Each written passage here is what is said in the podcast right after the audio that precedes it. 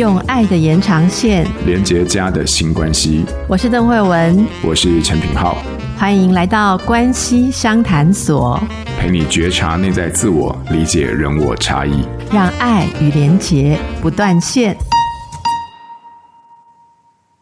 嗨，各位听众朋友，大家好，欢迎来到我们的关系相谈所，在 Pocket 上面可以跟大家一起来分享我们在关系当中的一些议题跟点滴哦。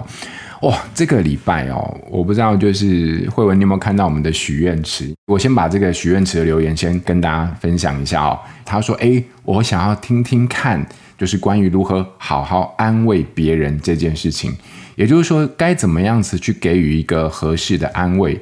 很多时候，就是我们在听到一些亲友吐苦水，或者是受挫，哈，甚至是他很生气的时候啊，感觉上好像很多人都说我们要去聆听陪伴啊，然后要表达真诚。”可是有时候就是在表达的那个时候，我们要怎么样安慰对方是比较适合的呢？因为好像大部分的时候，大家都会有这种想要安慰，但却得到一种反效果的结果。哎，我先问问慧文，就是你自己有没有曾经觉得，哎，可能周遭的朋友啊，他是需要安慰的，然后你自己做了之后，其实嗯，好像没有达到我们想要的那样的一种目的。有，我觉得。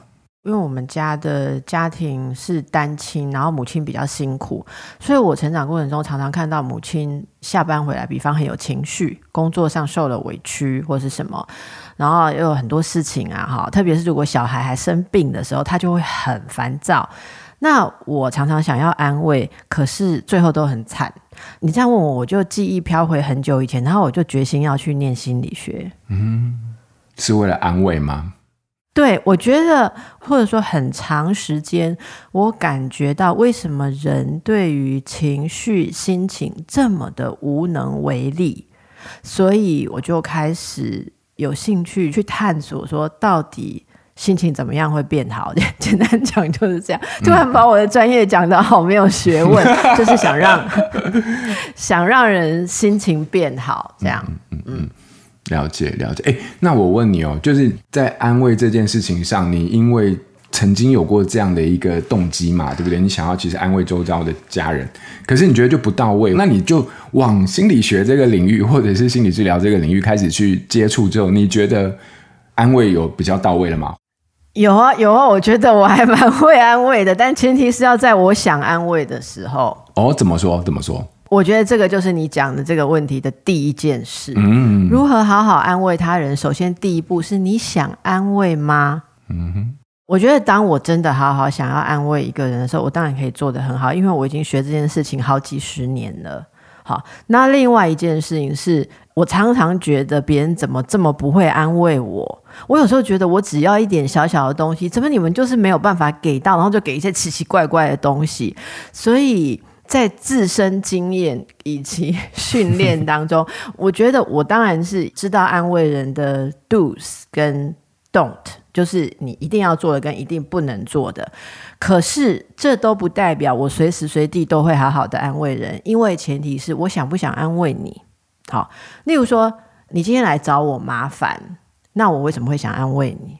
好啊，或者是说平常你都不。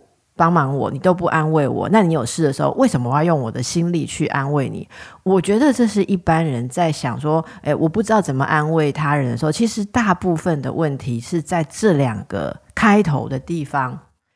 从另外一方面讲，就是我们必须愿意为这个人花时间、花心力，然后有一个原因，好，或者有一个应该说有一个理由吧，好，让你愿意陪伴他，愿意安慰他，然后。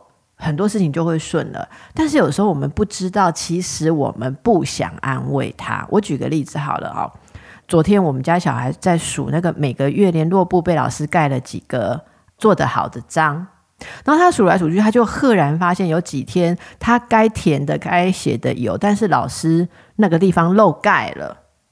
好，简单讲就是这样。那他不就少了几个印章吗？坦白说，也只有少三个而已啦。然后呢，昨天非常非常忙的时候，女儿就在旁边说：“妈妈，老师少给我盖章呢。”好，我就说：“哦，老师少给你盖章是怎么啦？”好，然后他就说：“他就是我有写，他应该要盖章的地方他没有盖。哦，我说人总是会有疏漏的时候啊。他说那我的章就少了诶。好，你知道他很介意，然后他一直觉得说怎么他有做到，人家没有看到，可是。站在我们的立场，我们就会觉得说，现在在跟阿嬷研究的家里面的财产的事情，比你那个大很多。然后这边要是讲错的话，可能出入会很大。可是你那个只是三个章，我这边不是三个章，我这边可能是三栋楼。嗯、哦，所以这时候你看我讲的每一句话，哪有心理医师的功力啊？这给人家听不笑死了，说你们心理医师就这么一点功力出来混，其实不是。大家真的放心，我们在工作中有收钱的时候都会好好干哦。可是因为在家。里面，我真的很想让女儿赶快坐下来，她就去写她的功课，让我专心跟阿妈算钱。所以，我这时候，你说这时候我不知道怎么安慰，不是我那时候最重要的事情是希望她可以过去。从那个情绪点过去移开，所以我是要叫他移开，你知道吗？不是叫人移开而已，是希望他可以从这个情绪点移开，然后也不要把我拽在那里。别人来告诉我们他的苦恼的时候，我们常常是处在这个状态。嗯，那这个状态的时候，真的不是大家不会安慰人，是你那个时候有一个迫切感，你要赶快把它平息。这时候你讲出来的话就会错错错错错，非常的错。认同，认同。就是你说那个动机那个部分，不过你刚才在讲的时候呢，我想到自己有一个经验哦，就是说很多时候我发现我们在面对别人的困境的时候，可能在朋友之间，然后我发现我们普遍都会有一个反应，你知道，那个反应就是我很想安慰你，可是我的反应是这样，就是说，哎，你不要想太多，我跟你说，你想太多了。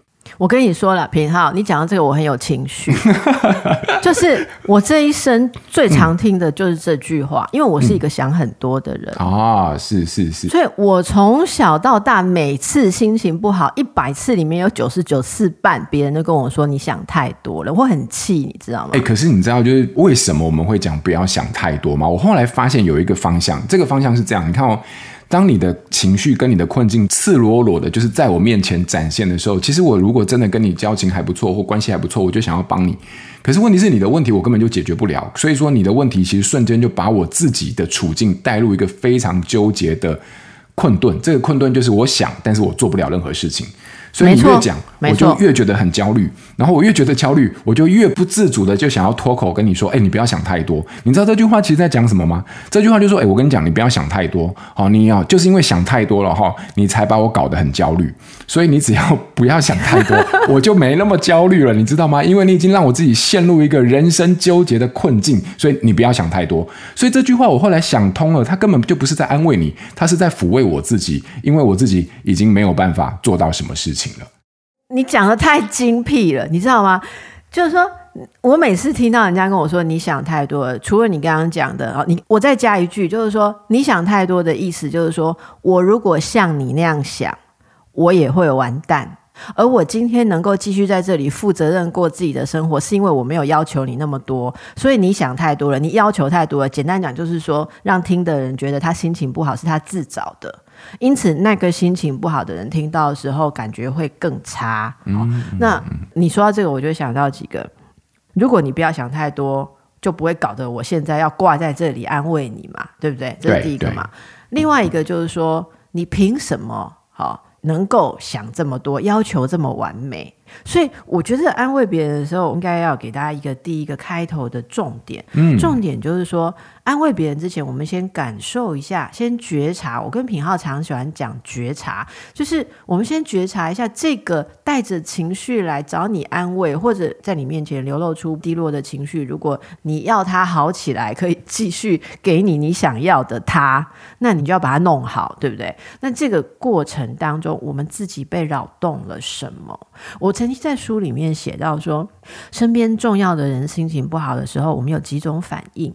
第一种反应是，有些人会先检视，所以他这些心情不好里面有没有牵涉到我的部分。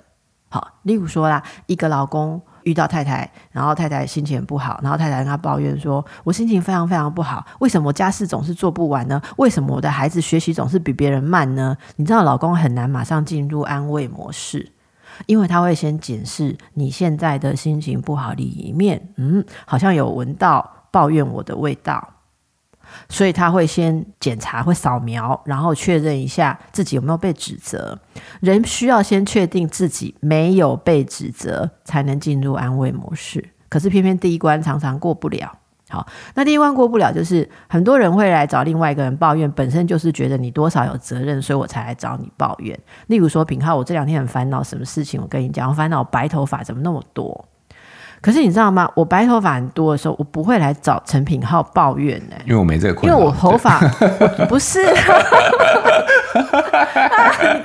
你看，你看，你看，没有啦，没有啦，开玩笑，对不起，欸、对不起。你看，你刚刚讲的这个，我觉得也很好笑，嗯、就是说，所以我如果要来跟你抱怨白头发，你没有办法安慰我，你会想说我连头发都没有，他还在，他还在抱怨白头发，你没有办法进入安慰跟同理的模式嘛？没有办法。可是我为什么我不会来找陈品浩抱怨白头发？因为你没有把我的头发弄白，嗯、这是什么话？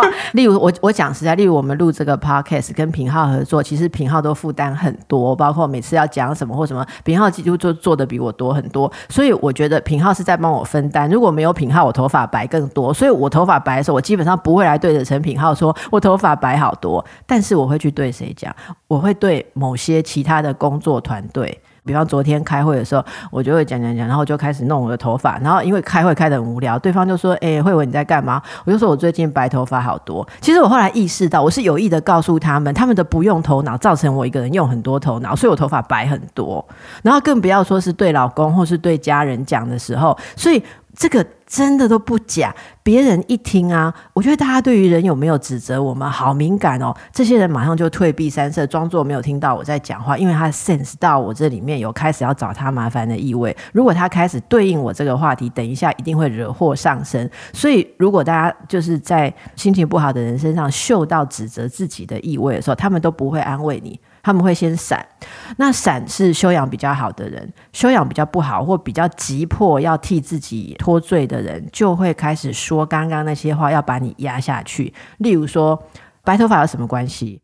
要不然就是攻击，攻击就是说，啊，你还有空想白头发，我们根本就没有空想这个问题。再来更狠的，就是说，我觉得你的问题不在白头发，你身材如果不弄好的话，你头发全黑也没有用，这就叫攻击了。所以人会做这些事情，你会说，哎，奇怪，明明你是。要来安慰人，哎，对啊，那个这样讲的人也会觉得他在安慰人，然后他觉得说，哎，你注重一下身材，就不会一直想头发。可是他没有觉察，他内心真正想做的是攻击。我真的告诉大家，如果你去听那种心情不好的人跟别人的对话，你会觉得说，周围这些人好可怕哦，为什么对一个心情不好的人这么残酷？可是。那些人的心里是觉得说，这个心情不好的人对我造成好大的压力。我觉得这一点如果能够觉察的话，没有人不会安慰人呢。我真的觉得问题是出在这里。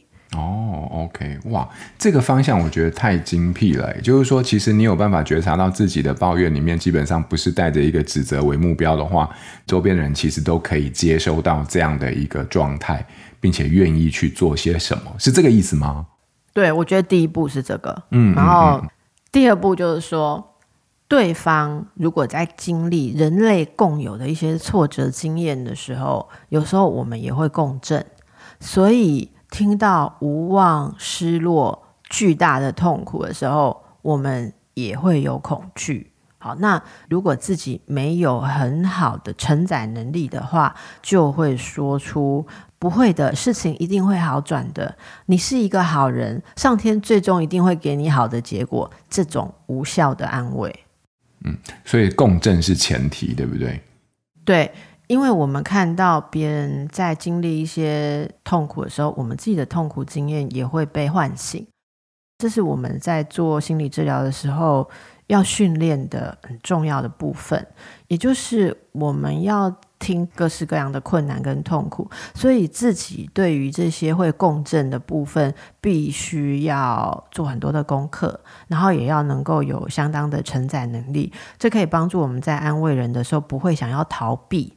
逃避的意思是不想留在痛苦的地方感受，想要快速的带着对方离开，或者迫使对方离开。那典型的就是说，呃，随随便便的说事情一定会好转。好，比方医生跟他说他得了一个病，然后你就莫名其妙跟他讲说啊，不会啦，我有听过，呃，这种病很快就会好了。然后对方有时候会讲一句说：“你是医生吗？哦，我都还没有跟你讲我检验的报告，你怎么知道一定会好？”就就让人家觉得说你没有认真想要安慰人家，没有认真想要去感受别人的痛苦。那像前几天听到一个家长哦，他就跟另外一个家长站在这个补习班外面聊天，好，一个就跟另一个人讲说：“诶，我的小孩现在啊字的方向都还是搞不清楚。”好，然后。也很多个老师都告诉我说，这是一个问题，然后另外一个家长啊就没头没脑的跟他讲说啊，那个没问题，很快就会好。那我就很好奇说，连我儿童专科医师我都不知道马上会好诶，嗯，那有的真的不会好嘛？需要特殊的教育或协助？到底这一个人是凭什么就随便跟另外一个人说一定会好？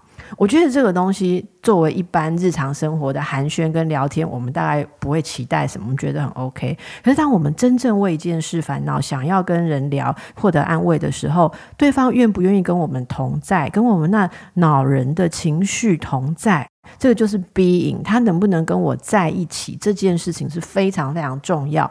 但是要安慰别人的人，如果自己这方面，没有锻炼，我们其实是很难待在痛苦的感觉里面太久的。你说一通电话讲二十分钟，你陪伴他那个痛苦，你试试看，他一直讲，一直 repeat，一直重复，每天都打来，我想三天你就不敢接他电话了。例如说，我们也许在跟个案工作的时候，一个痛苦的点要一整年去谈它。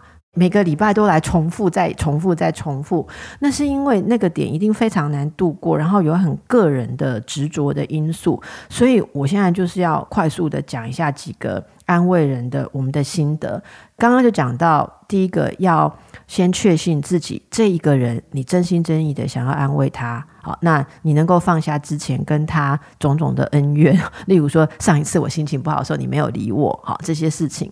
那第二个是我们自己要处在一个有时间有心力的状态，那如果不是在这些状态，你不是在安慰模式的话，最好你干脆什么话都不要讲，还胜过你随便讲话。接下来就是说，我们不要做的事情是，不要想要快速的简化对方的困难，不要随便跟对方说你这个问题没事啦，很小，因为对方会觉得你否定他的感觉。再来，如果说想太多啦，啊，或者说。你就是太悲观了，你知道吗？人要乐观才会招好运啊！你悲观就越来越厄运，意思就是说你厄运是你自找的，这种归咎于他自己也是不好的。好，那我们可以做什么呢？我们要做的第一个就是陪伴，然后去了解对方为什么无法跳脱这个痛苦。我们要有一个真正的感到兴趣、感到好奇、愿意去知道他个人的理由。比方有人说他在一个痛苦的婚姻里面，你不要开口就说，如果真的那么痛苦，你早就离婚了吧？你没有离婚，应该是这里面还有你要的东西。一般人不都这样讲吗？去一次咖啡厅，我常常会听到一两次这种模组的对话，内容词语可以，事件可以兑换，可是就是这样的对话。那呃，这个其实会让对方觉得说你简化他的问题，也就是你否定他的感受。好，那不要简化问题。我们要好好的去了解，就会了解说，诶，那你所谓的痛苦是指什么？好，那我们常会讲几句话。第一个就是说，你可以再多说一点吗？啊，就我们尽量用多一点的时间去了解对方到底是困在哪里，或他其实是有意的执着，有一个价值对他很重要，他为了维持这个价值，所以他必须忍受那些痛苦。我们有没有真正了解对方的状态？好，那这个其实是要花比我们想象更多的时间，即使是专业的心理治疗师，也要花相当多的时间才能真正理解一个个案的原委，一个人的原委了。哈，所以如果你以为说人家随便走过来跟你讲讲，你听十分钟、二十分钟的话，你就想要判断对方因何不快乐，我觉得这个心态一定是出于你所没有觉察的，想要逃避，想要逃避这种不舒服的感觉，想要快点把它安顿好。那另外一个。我们可以做的哦，就是了解了对方之所以执着什么而困难的时候，我觉得通常陪伴有两件可以做的事，一个是告诉对方说我会陪你，然后我们一起来看看你会想要往哪里哦去解决，或往哪里去走，还是或者说其实你愿意在这里一直忍受是有更重要的原因的。那我们要怎么样才能让你维持住，或者说达到你要的这个价值。像我刚刚讲的那个婚姻，好，再来另外一件可以做的事情是，可以跟对方讲说。你现在的方法好，有哪些已经用过了？那有几个方法是你认为不可能的？但我不知道会不会有一些转机就藏在不可能里面。也许我们一起再来想想看，有没有这些里面你愿意移动的东西？但是不要去给一个很主观的批判或是建议。好，那如果能够这样做的话，我觉得光是被了解就是最好的安慰了。正确的被了解，可是这真的非常非常。的奢侈，非常非常的难。嗯嗯，我觉得蛮深刻的，就是说，如果我用我的角度来理解的话，其实安慰这件事情是这样：我们在面对别人的困境的时候，其实我们当下会有一种冲动，这种冲动其实是基于我们不想要停留在那种。不舒服的情境当中的一种逃避，于是我们为了逃避那样的不舒服的一种情绪，所以我们就会选择问题解决。也就是说，我们快速的把你的问题解决，或者是否认你的问题，简化你的问题之后，其实我们可以让自己得到一些舒缓。可是这种舒缓其实并不是在解决对方的问题，所以唯有当你能够去让自己停留在这种不舒服的意愿当中比较多之后，你才有可能从问题解决的模式。改成在陪伴当中的一种同在的模式，那我觉得这个前提，你才有可能真正在往后面走。所以我觉得那是一个选择，但那个选择的背后来自于你的觉察跟你的立场，还有你现在的条件。这个大概是我的一个理解。那我不知道，就是慧文，你分享了这么深刻的一些陪伴的原则之后啊，就是你有没有什么样关于这个新关系的练习，想要在单元之后让大家来做一些？我觉得这个练习哦，我没办法很简化了，但是我尽量讲一下我我自己。长期一直会做的练习，哈，就是如果大家有遇到自己心情比较负面的时候，或是有一些困难感的时候，请你为自己写下三个没有办法离开这个痛苦的理由。好，平常就写哦，比方说。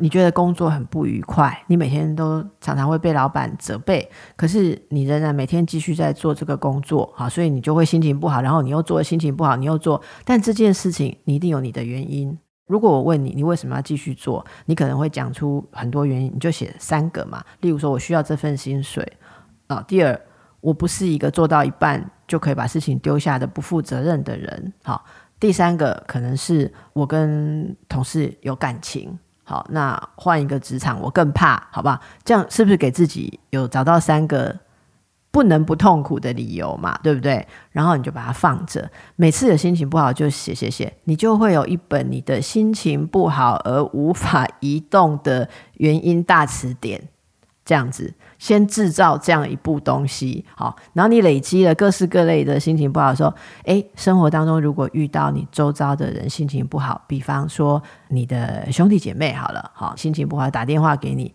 诶，你想一下，他这个心情不好的事情有没有你的人生大词典里面你有类似的事情？然后你这时候问自己说，那你妹妹？停留在这个痛苦里面，比方啦，妹妹打来跟你说啊，她这个渣男男朋友，哦，又让他伤心，可是他还是跟他一直勾勾缠，哈，勾勾滴，他也不跟他分手，哎，你就在想说，那妹妹无法立刻不痛苦的执着的原因是什么？你帮她找三个，然后你就试着跟对方讲说，这三个是不是你坚持的原因？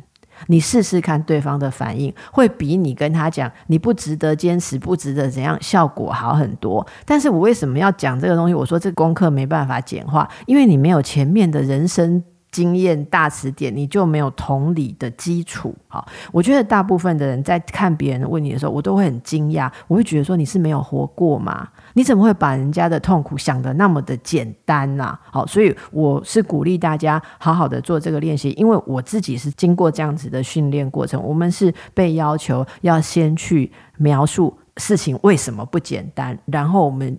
很多事情你都觉察的时候，你看别人的时候，你会觉得真的每件事情还真都不简单。这是一个同理跟安慰的起点。我们要尊重别人的智慧跟生命的坚持。心情不好的人不是随随便便他不愿意好，绝对不是这样。一有这样的想法，你的安慰就一定会变成一种指责。